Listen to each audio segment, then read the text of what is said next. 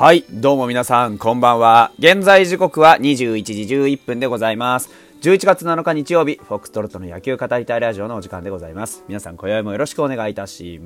ます。はい。えーと、クライマックスシリーズのファーストステージが、えーと、セ、パ、ともにですね、あの、ストレートで決着がつきました。えーと、まずパの方はですね、えーと、ロッテが、まあ、順当に勝ち上がったということになりました。1勝1分けですね。ロッテさんおめでとうございます。あのー、まあ、後半の粘り強さというのが本当に光った試合だったなと。いうふうに思います。やはり、7、8、9をどういうふうに、あの、クロージングしていくかっていうことに関しては、各球団が非常にまあ、苦心していく中で、まあ、その各球団ね、いろんな、あのー、まあ、系統だったりね、追加点だったりっていうところの手段を、こうね、練っていく中で、ロッテさんは本当にね、この2試合は明確でしたよね。とにかく、やっぱり、きちんと打って、追いついて、そして、あの、マスダにつなぐという、ここがね、やはり、あのー、ビタッとはまっていたのが、まあ、非常に、なんだろう、良かったなっていう気がします。ここがやっぱりね、あのー、不安定、一番最後のね、えー、増田がね、いや、なんとかしてくれる、抑えてくれるんだっていうところに、安心感と安定感があったっていうのがね、やっぱ一番すごく良かったんじゃないかなと。これがね、ふらふらしてたらそうはいかなかったんだろうなというふうに思います。本当にね、あの、そこの1点に関しては本当にすごかったし、やっぱりマーティン、それからエチェバリアの、まあ、あのね、えー、劇的なタイミングでのホームラン。やっぱ流れ持ってきてるなっていう感じがありましたよね。そこに至るまでの過程に実はあまりミスがなかったっていうのも非常に大きかったなというふうに思います。本当にね、あのー、クライマックス、オリックスとですけどね、えー、セカンドステージ、あーいい試合期待できるんじゃないでしょうか。はい。で、えー、っと、背の方はですね、あの、巨人が、あ阪神を、えー、連勝、阪神に対して連勝しましてですね、えー、あっさりとあ決めていったというところでございました。うーんと、やはり短期決戦の戦い方慣れしてますよね。あの、原さんがね。うん。まあ、もともとそういう、あの、なんて言うんですかね、やっぱりね、あの、思うのは、えー、と、ここまでね、来るのに、まあ、原監督はもう十分にクライマックスの準備をしてきたんだなっていうこと。で、それと同時に岡本がいなくなったことによって、選手の中に多分危機感みたいなものが割と生まれてたんじゃないかなっていうふうに思います。どんな、あのね、丸のバント、セーフティーバントもそうですし、えー、ビエ、ビエラじゃねえ、あの、ウィーラーのバントもそうですけど、やはりそのバントしたからすごいのではなくて、バントっていうものに対する意識の高さですよね。ここで何のためにそのバントを決めるのか。ここのバントはどういう意味があるのかっていうのをきっちり理解しきっているからこそ、やはりあのその後がスムーズに動きますよね。うん、行き当たりばったりでバントをしていないというか、うん、ここはもうこういう場面でこういう意図がある、こういうバントだっていうのが分かってるというかね。うん。あの、長打がもしね、望めないのであれば、そういう長打じゃない方法で点を取ればいいじゃないっていうところで、ランナーをしっかり進めてくるとか、そういう細かい意識のところが、あの、十分に行き届いていたなというふうに思います。うん、本当そこは非常に良かったと思う。で、やはりあの、後半に行くに従って、ね、ピッチングスタッフは割かし厳しいんだろうなっていう使い方してましたけども、でもそれでもね、あの、しっかりと、えー、まあ、やるべきこと、なすべきことをしていたなというような印象があります。対して、阪神さんの場合は、うん、まず初戦の打線の組み方もそうですし、えーと、まあ、あの、ピッチャーの使い方を見てもそうですね、2戦目のピッチャーの使い方、あそれから、フィールドにランナーが出た時のね、えー、塁にランナーが出た時の、こう、動かし方、まあ、動いてなかったんですけど、といい、ちょっとやっぱり短期決戦のためのシフトチェンジが上手にできていなかったなっていう印象がありましたよね。うん。あのー、簡単に言うとやっぱり、えー、ここは走ってくるだろうっていう場面で走れなくなっちゃいましたよね。ここは走ってもいいんじゃないですかって解説者さんが僕も思ったぐらいのシーンでも全然動かなかったりとか、送りバントでなんとかランナーを、あのー、ね、一個進めてワンヒットでとかそういうシーンがほとんどなかったので、やっぱりちょっとこう短期決戦における点を能動的に取りに行くやり方っていうのをシーズン中からはやってなかったんですよね。やっぱりシーズン中やってなんか変な感じになったりとかっていうところのやっぱりマイナス面が気になったんでしょうね。うん、まあなんかいろんなところでちょっと準備不足だったんじゃないかなっていうようなところが僕には見えたというふうに思います。まあいずれにせよ、あのー、点を取って勝ったのは巨人ということですから、あヤクルトさんをね、えー、どういうふうに、えー、攻略するのか。原監督のね、あの百戦錬磨の名称の、えー、お手並み拝見という形になるんじゃないかなというふうに思います。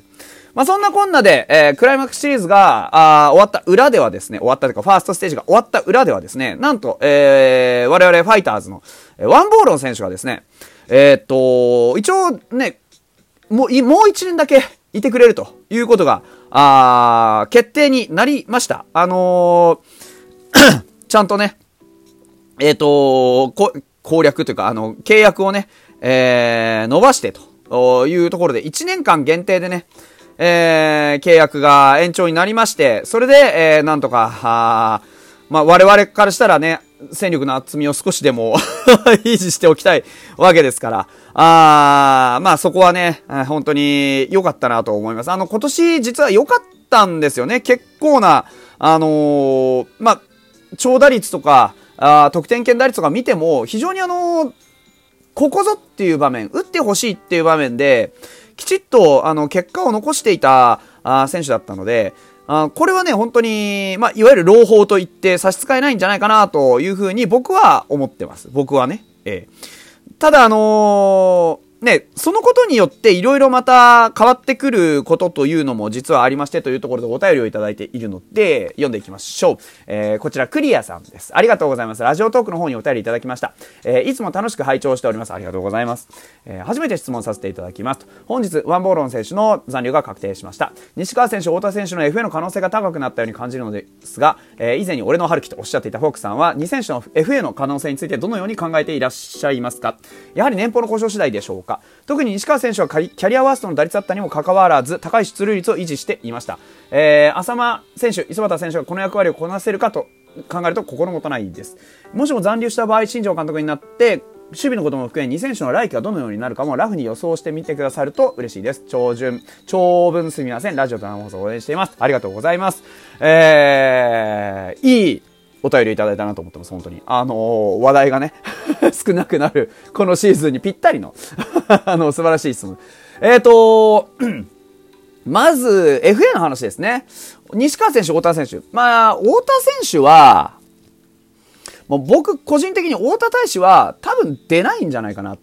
て思ってます。うん、ただ、西川春樹に関しては、今年の結果、もうそうですけど、去年の結果も、まあ、さしてめちゃくちゃ良かったかっていうと、そういうわけでもない。去年の時点でもうすでに、ね、打力がどうのこうのとかっていろいろ言われてたわけなんで、あまあ今年、それなりに指標としてはその出塁率ですとか選球眼ですとかね、まあ盗塁も一応盗塁王というタイトルは取りましたし、そういうところを考えると、まあ、あの、海外 FA したいですっていうことを、まあ、おっしゃる可能性は十分にあるかなというふうに、えー、思います。ですから、まあ、あのー、ない話でもないと思いますし、西川春樹がそういう風に言い出したら、まあ、ファイターズ球団としては分かったよ、言っといでっていう話になるとは思います。ですから、レフトの枠は一つ開くかもしれないですね。うん、ただ、大田に関しては、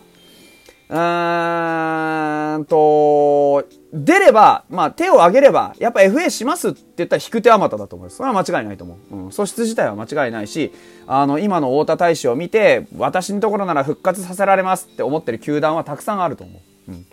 まあ、それはそれとして太田大使っていう選手が、ファイターズに対して感じている温情というか、その、なんだろうな、あまあ、いわゆる、まあ、忠誠心といったらちょっと大げさなんですけど、そういうものみたいなものは、割かし僕は高いものだと思っているし、うんそこまで太田大使が出たいと思ってるかっていう。まあ、あの、中田から4番を奪い取りたいんだっていう話をしてたのも、まあ、中途半端でほっぽり出していなくなるってことは僕はしないんじゃねえかなとは思っております。右の長距離砲を手放す理由があんまりないんだよね。うん。なので、まあ、それも含めて、まあ、出したくないし、出ていかないんじゃないかとは思っていますね。そこはなんか年俸というより、本当感情の問題のような気がします。うん、この2選手に関してはね。えー、で、まあ確かにその、浅間磯端、あで考えると、まあ、磯端はね、まだまだここから先にね、えっ、ー、と、まあ、二人が仮に残留したとして、浅間磯端にどういう、こう、ポジションが与えられるかっていうのは、まあ、浅間はとりあえずセンターの形になるんじゃないかなとは思うんですよ。で、太田と争う形になると思う。で、太田に関しては、長打力を担保できるかどうか。浅間に関しては、とにかく、あのー、コンスタントにヒットを打っていく能力っていうのを示し続けられるかどうか。で、その中で例えばシーズン2桁打てるのであれば、それはそれで、あの、いいと思いますし、よりこう、手話なね、唾液になるんであれば、それはそれでいいと思う。だから、右左で、センターで、まあ、あの、使い分けになるのかなというふうに思います。じゃあ、磯端はどうするんだっていうと、まあ、新庄さんが、あの、ちょっと言ってた通り、あの、なんかどっかで言ってたんだよな。森本ひちょりさんとの絡みで話が出たのは、まあ、あの、足だけ速い選手なの5万といると。えー、最終的にその怪我して出れないんだったらそこら辺の一般人と一緒なんだから、まずは怪我しない体を作ってからにしてくれというようなあの趣旨のことを言ってたというふうに、えー、風の噂で聞いております。つまりは多分、磯端に関しては来年はまずはコンディションの維持。しっかり体を作って、戦力としてずっと働くことができるよ。レギュラーとしてやっていけるよというものを見せない限りは、うんと、まずレギュラー争いの枠には入ってこないのかなというふうに思ってます。だから今季のロッテの和田選手みたいにね、えー、大走枠になるのかもしれないし、わからない。うん。浅間に関してはレギュラーに近い位置で競争させてもらえるんじゃないかなというふうに思っております。と、まあ、あのー、こんな感じでいかがでしょうかというところで、えー、ございました。はい。クリアさん、お便りありがとうございました。またお待ちしております。それではまた明日。